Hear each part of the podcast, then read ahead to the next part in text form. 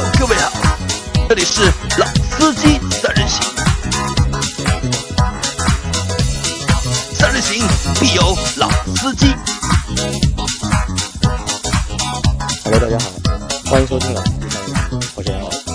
大家好，我是阿 Q。大家好，我是阿鹏，我又回来了。啊，听到了久违的阿鹏的声音我感觉我现在这个算是老司机三人行节目的隐藏版吧，啊，隐藏版是吧对的，嘉宾，嘉宾，嘉宾就是你是一个重要的嘉宾，对吧？在我们年底缺人的时候，对吧？就会把我们那些就是重要的嘉宾一个一个都找出来对，神秘嘉宾，这个要通关之后要割密码的。啊，这个也算什么？也算就是到快过年了嘛，对吧？我们做一些就是找一些就是之前来过的嘉宾重新来我们节目我，前两天听老倪也出来了，呃，呃老倪来？？过吧老倪前前两天不是有个寄语吗？啊，寄语啊，但那个是那个提前录的啊提我们提前前录的那个是我们就是节目开播一周年嘛，就是我老倪，然后阿 Q，然后老周，大家都会说一些就是感谢观众朋友们的就是那些话嘛。那其实阿 Q，你之前非常忙，我约了你蛮长时间了，应该已经。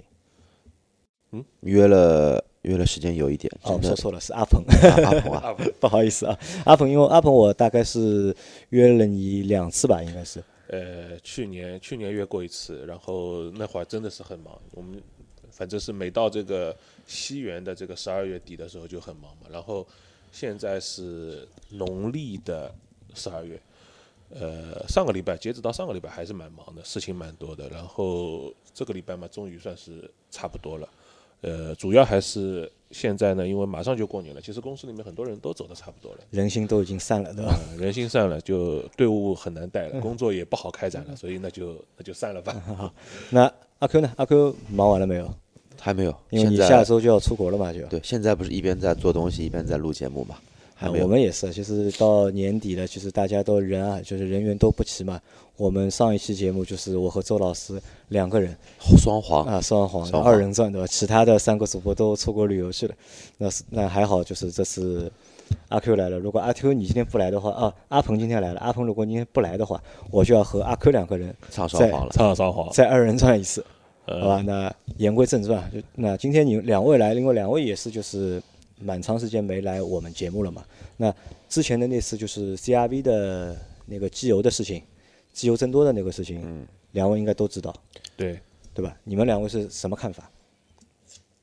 那个帖子，呃，应该那一段时间吧，我大概有一两天晚上看了一些，就是说反正报道看到过晚上两点到三点，然后就在想，这个事情蛮尴尬的，因为我呢也算是一个本田粉，当然离脑脑残粉呢还有一些距离，但是本田一直就是说，我们说引以为傲的稳定性，稳定性这一次好像神话破灭了。神话破灭了，对，但是在此之前的话，丰田的 2.0T 也破也神话破灭过一次，那么这一次双田全部都沦陷了，所以说现在不知道之前黑大众的一些小伙伴，现在应该要风向标可以转一转，正好天气也比较冷这两天。那鹏呢？我觉得是这样子啊，就是说这件事情呢，应该是 标志着本田品牌的一个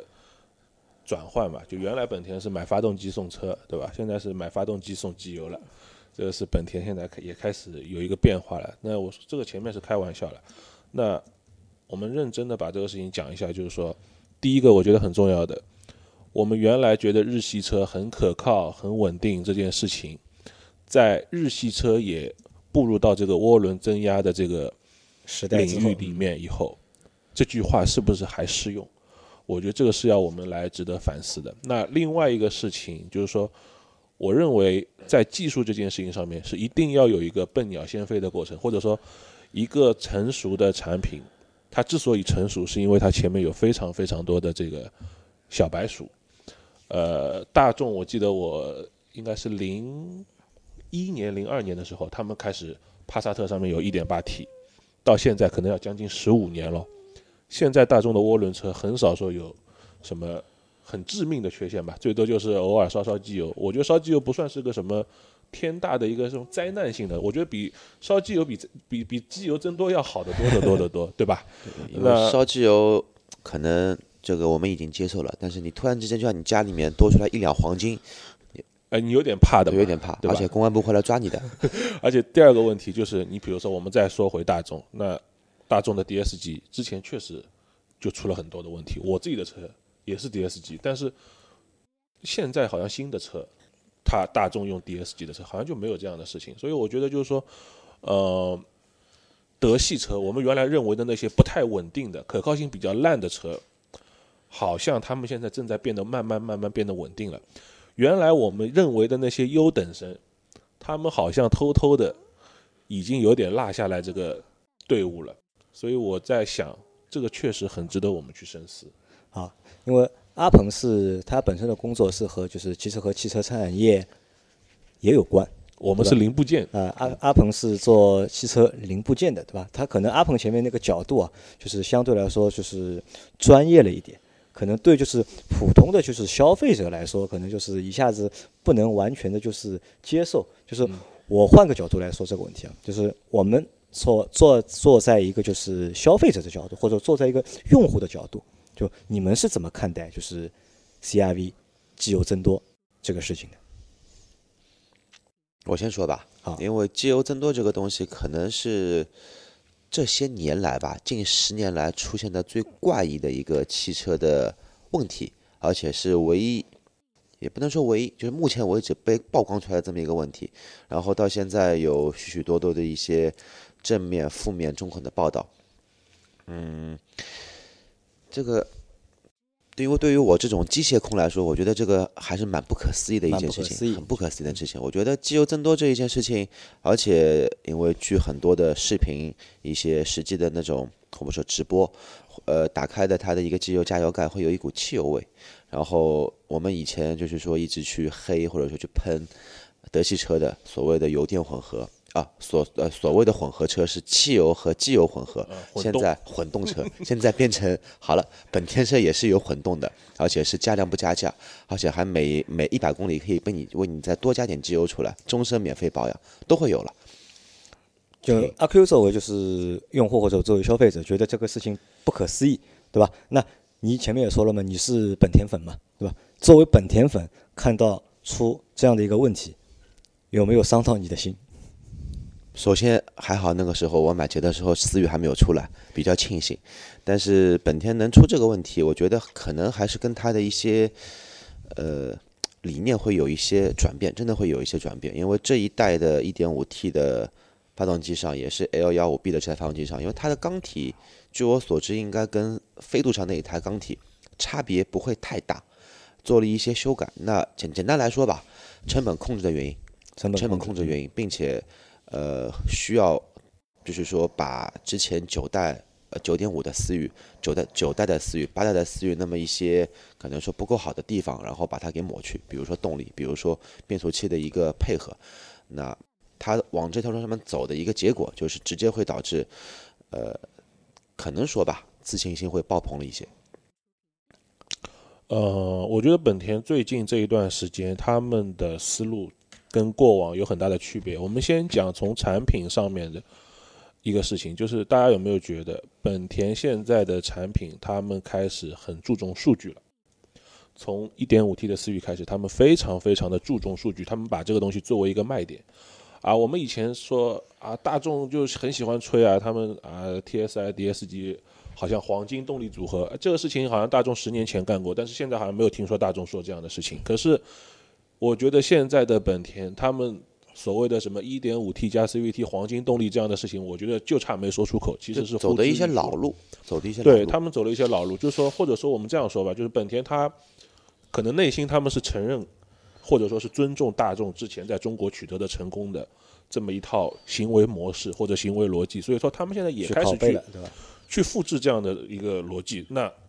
得到一些负面，我觉得这是很正常的。我们首先从产品的这个层面来讲，本田的思路在大变。第一个就是加速好像变得很快，以前好像不是这样子，这是第一个。第二个，本田车原来很颠、静音很差这些事情，从思域、从 CRV 上面，从以前不能想象本田会出冠道这样的车，这么豪华、这么舒适，而且静音又那么好，以前很难想象的。所以说，本田的产品思路跟以前有很大的变化，这我要说的第一点。第二一点，本田他们在内部的供应商的管理上面也出现了大的问题。原来本田的就在日本的本田的一把手，他往往都是技术出身的。那么这一个人在很多产品的决策层面上来讲，他会相对从技术的考量更多一点，他会显得保守一点，他会显得谨慎一点。或者说，原来的本田，他在尽可能的保留了他的一些运动啊、一些基因的情况下，他还是更多的和丰田是靠的比较近的，他们的逻辑是一样的，都是日本，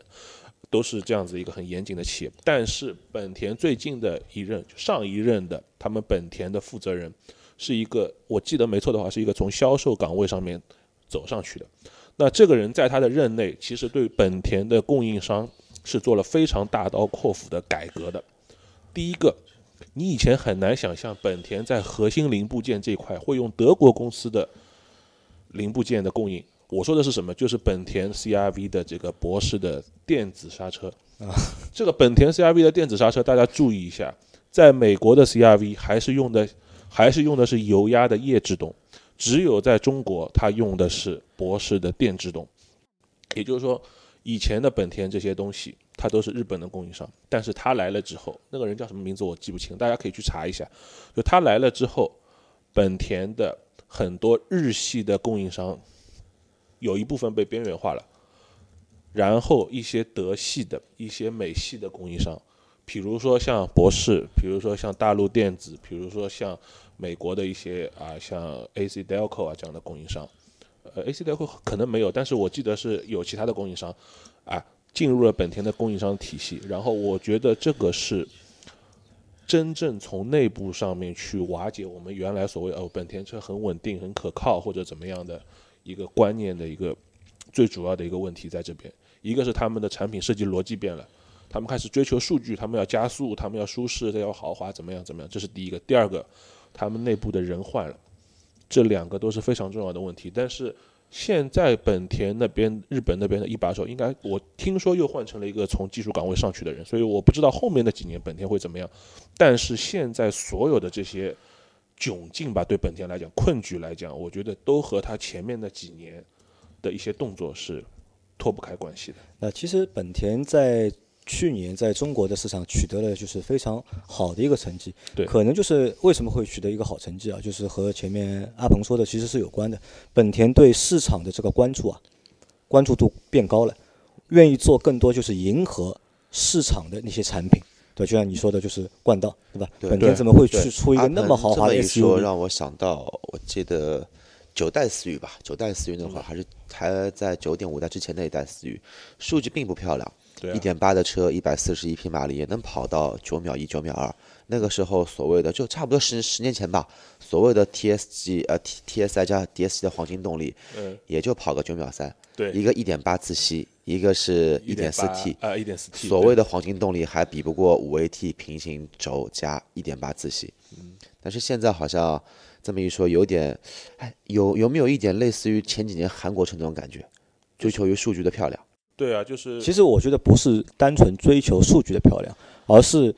比较迎合就是中国用户的一个消费的一个心理。因为其实中国的消费用户对数据这件事情，其实我觉得还是蛮看重的，非常看重，对吧？对。那可能就是他们对就是中国消费者研究的也比较透。哎，这边我说个笑话，我们展厅实际的客户就是看到一台 E 级车，哇，这个车好大哦，这个车大，排头大，哦，里面空间大。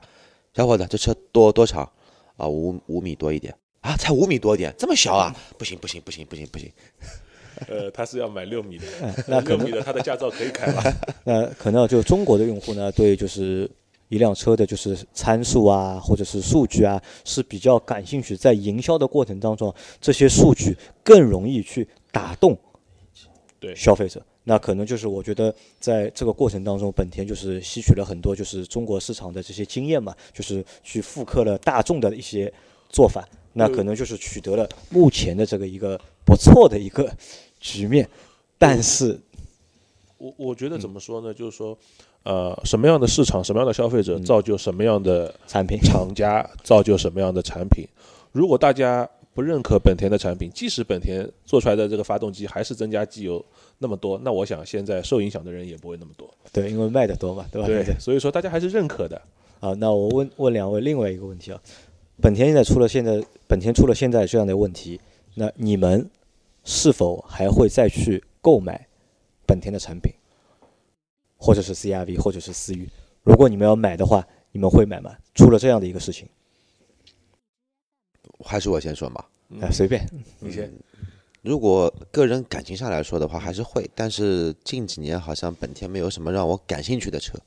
就 CRV 你会买吗？CRV 我肯定不会买，就肯定不会买。就是因为不管它出不出这个问题，这个车我都不会去买。那思域呢？思域我更不会去买，最近口碑不太好。最近口碑不太好，对吧？呃，就要老是被别人要找，是吧？对，我的车都被别人误以为过是思域，啊哦，你的车看前脸是有可能是有点像的但是我不是思域啊，我是五菱宏光嘛。啊。呃，我觉得现在这个阶段啊，我觉得消费者最关心的不是说你本田啊，接下来我一定要找到什么样的一个召回的方式，或者是怎么样去弥补这个过错。我觉得可能对很多消费者来讲，他最想知道的是什么？其实是。如果机油真的增多，如果机油真的是跑到那个气缸里面去稀释了那个机油的话，最坏的结果是什么？现在我觉得很多消费者他，我觉得啊，如果我是消费者，我会想知道这个事情。就如果真的跑进去了，机油真的增多了，你到底会怎么样？你最坏的结果会怎么样？阿克最坏结果会怎么样？会最坏的结果就是呃拉缸，拉缸，对嗯而且是拉死的那种，绝绝对不会有缝隙的那一种。呃，对，没错，就是说从理论上来讲的话，好像是这个样子。但是我觉得，对于消费者来讲的话，他可能还是希望能够看到一些论坛上的例子。眼见为实嘛，如果真的拉掉了，他会怎么样？那我觉得，如果在这件事情能够消费者大家都有个比较，一个怎么说，一个比较明确的共识以后，说哦，这个事情它的危害到底是怎么样的以后，那我觉得每一个消费者都会做出他自己的选择。那如果是我来讲的话，我我自己不会去买这样的车，你不会去买。我不会去买。如果你们家里有亲戚想买这个车来征征询你们的意见，你们会建议他买吗？嗯，不过以我对，呃，我最近一段时间啊，的确有推荐过两位朋友去买那个 CRV，但是我的推荐百分之一百都倾向于混动，混动，嗯混动，因为本田的这一套混动系统对我的吸引力还是蛮大的，并且可以对吧，避免这种呃中奖的风险。呃，对了，没错了。那如果他，我觉得是这样子，就是说，很多人其实来问你要不要买这个车的时候，他其实不是来问你的意见，他其实就是寻求你的要你一个肯定了，要你一？个认同嘛，对吧？所以，如果你来问我说能不能买思域或者能不能买 CRV，那我就跟你讲，你你买你先买吧，反正你保养的时候你小心一点，不要到到时候他们给你换一个那个 Max 那个点更高的机油尺，到时候你就觉得，到时候对吧？有可能他们本田的，他们有可能本田的计划就是。如果这件事情没有爆出来，我们就偷偷帮他们把把机油尺给换掉，换掉的，哎，把机油尺给换掉，那这个事情就天衣无缝的就解决了，你也根本不知道这个机油尺有没有换。我们这个开玩笑了，神车党车主跟本田粉车主碰头就是，哎，朋友，你换一下机油尺。啊朋友，你烧机油吗？我不烧。哎，朋友，你机油多出来了吗？没有，就是就是，其实本田和大众啊，可以 可以把机油尺换一下机油尺换一下可以把机油尺换一哎下。那么供应商不就发财了吗？呃，没错了，就是供应商的话，就是呃做这个备品的供应商和做配套的供应商都可以变成不一样。啊，其实我觉得我们可能就是对这件事情过于乐观了，因为我们也都不会去买本田的车嘛。可能我们在把本田当一个笑话说的这个过程当中，伤害了很多就是 本田的，就是品牌的爱好者，或是本田的就是车主本身。但我觉得这又是一个就是回到前面阿阿鹏的那个问题，就是一辆车的一个稳定性的一个问题。因为我之前和阿鹏说嘛，我说就是如果要我们去谈稳定性，我觉得其实好像没有什么太大的一个就是聊的必要，因为毕竟到现在，可能我们在买车的时候很少会去考虑一辆车的一个稳定性。呃，其实杨磊他讲的是我想说的一个方面，那我想说的第二个方面是什么？就是说，其实啊，我们对一个车的稳定性，就像对于一个人的人品的判断一样，你都是基于他之前的表现来做出的一个，我觉得有理性，但是也有感性的判断。你现在新，比如说我们我们通常讲，我们说啊，可能丰田的车真的是开不坏，真的是很稳定。我也只能说，这个牌子在过去的十年、二十年、三十年当中，它的产品确实是很稳定。可是谁都不敢保证，它现在新出的一款车、新用的一种技术、新开发的一种什么发动机或者变速箱，它也会像它二三十年前那样一直以来那么稳定。所以说，我觉得稳定性很重要，但我不会去考虑稳定性的原因在于说，我根本就不知道这个车的稳定性是什么样子的。所以，既然你不知道，你还要去考虑它，我觉得多少就有点怎么说庸人自扰。因为其实现在汽车工业发展到现在，我觉得大部分的车，我们就说它不稳定，它也不会那么的，就是不靠谱到让你觉得完全无法接受的这么个地步。所以说，我觉得杨磊刚刚说的就是我们不会去考虑稳定性，我觉得没有错，因为现在的车确实没有那么大的一个什么，我们说很大的一个坑让你跳，现在没有了，好像就跟以前是不一样。但本田出了这个问题之后啊，我们会不会对稳定性这件事情重新去做一个考虑，或者能会不会把稳定性这件事情的就是一个权重提高，在选择一辆新的车的时候？我个人认为，现在买车考虑稳定性，我觉得好像有一些太过于杞人忧天杞人忧天，真的。呃，很多客户会会会进我们的展厅，会问我这么一句话：，呃，阿 Q，你这个车经开吗？我说，你车准备开多久？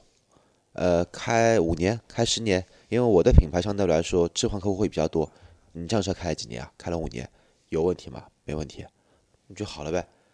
你准备开一辈子吗？对，那是只是鉴于就是之前的一些就是比较安全的经验，对吧？你一辆车开五年，第二辆车又开五年，第三辆车又开五年，对吧？你十五年开过来，你的你的三台车都没有问题，那你在买第四台车的时候就不会去考虑这个问题。而那些就是 CRV 的车主，对，如果这个车主他是第一次买车，他买了辆 CRV，对吧？开了三个月，出问题了，对吧？他在下一次买车时候，他会不会把稳定性这个东西会考虑进去？呃，这个东西太抽象了，因为我我举个例子太抽象，我没有办法去实际的去我们以前就是我们以前就是在看到新车上市的时候啊，嗯就是大家很多很多人都会有一个观望的一个态度，对吧？嗯某品牌出了一款新的车，是一个新进的车型，之前没有用户开过这辆车，也不知道这辆车情况怎么样，对吧？这种车就是在在它上市的前半年，一般销量都比较不好差一点，应该都会比较差一点，对对吧？大家都可能要看个半年，甚至看个一年，等到一年之后，它的一个小改款出来之后，那可能再会去考虑买这个车。这个可能是在之前的五年前，甚至是十年前，可能很多消费者都是这样的一个，就是都是这个逻辑。都是一个这样的一个态度。但到近两年，我们可以去看任何一款新车上市，嗯，只要这个车看上去 OK，产品力好产品力好，营销做得好，都能够拿到一个一上市就能拿到一个比较好的一个销量。呃，我觉得一个确实就是现在的呃消费者，或者说现在的车厂，他们出的那些新产品，可能对于消费者来讲真的太诱人了。确实啊，我们看像威派也好，领克也好，真的很诱人。你不能想象自主品牌一个二十万都不到的车能做到这样的水准。呃，但是从另外一个角度来讲的话，就是说现在的消费者可能也是觉得整个市场环境其实都还不错。呃，你说特别烂的车其实也没有，所以自然而然的也就对这些稳定性、可靠性上面的警惕，它其实就放得很低，他不会去想那么多，他只会考虑外观好不好看，内饰好不好看，动力好不好，甚至有时候会考虑啊，我的爸爸妈妈喜不喜欢，我的老婆、我的孩子喜不喜欢，他可能更多的考虑这些事情，甚至于决定一个消费者是不是在产品的推出的初期是买还是不买的这个决定，最重要的因素其实还很多时候取决于优惠。像有的车，比如说像阿 Q 现在在做的这个奔驰的车，如果奔驰下一台车，如果它又出来一个，比如说像昨天我看新的 A Class 就就出来了嘛。那如果如果我是这样的准备持币代购的，我肯定第一时间买，因为我知道奔驰的车一两年、两三年它不太会有优惠的，说不定我先买，还能有点优惠，对我还能够讨着一点什么便宜，所以说对我来讲就是就是这样子。其实不是所有的，不是不是说很有一部分消费者，我觉得而是整个市场，大家现在都是有这么一个趋势，就大家对于一个新的产品，大家对于厂家好像越来越放心了。我不知道你们怎么觉得？我觉得是，现在的确是这样，但是 CRV 出了这个问题之后啊，我觉得可能啊，就是对很多就是疑心病比较重的用户来说啊，可能他会对这个东西会重新要去审视一下的。其实从整体来说，可能就是整一个就是汽车行业，或者是现在包括自主品牌也好，合资品牌也好，产品其实是越做越好，对吧？越做越成熟，越做越好，就不应该我们再去考虑就是稳定性这个问题，对吧？或者是不要去过多的去担心稳定这个问题。我举一个不是很就是说恰当的比方，苹果，我们因为我们在座的三位应该只有阿鹏是我用的苹果，我跟杨磊很早就开始换安卓了。苹果每年被爆出这么多的负面新闻，这么多的电池稳定性、iOS 的系统稳定性，这么多的 bug，没见它悄悄嘛？包括安卓，包括三星，包括我用的索尼，包括小米，太多太多的一些负面新闻一直在不断的被爆出。那么，其实怎么说呢？他们都活得好好的，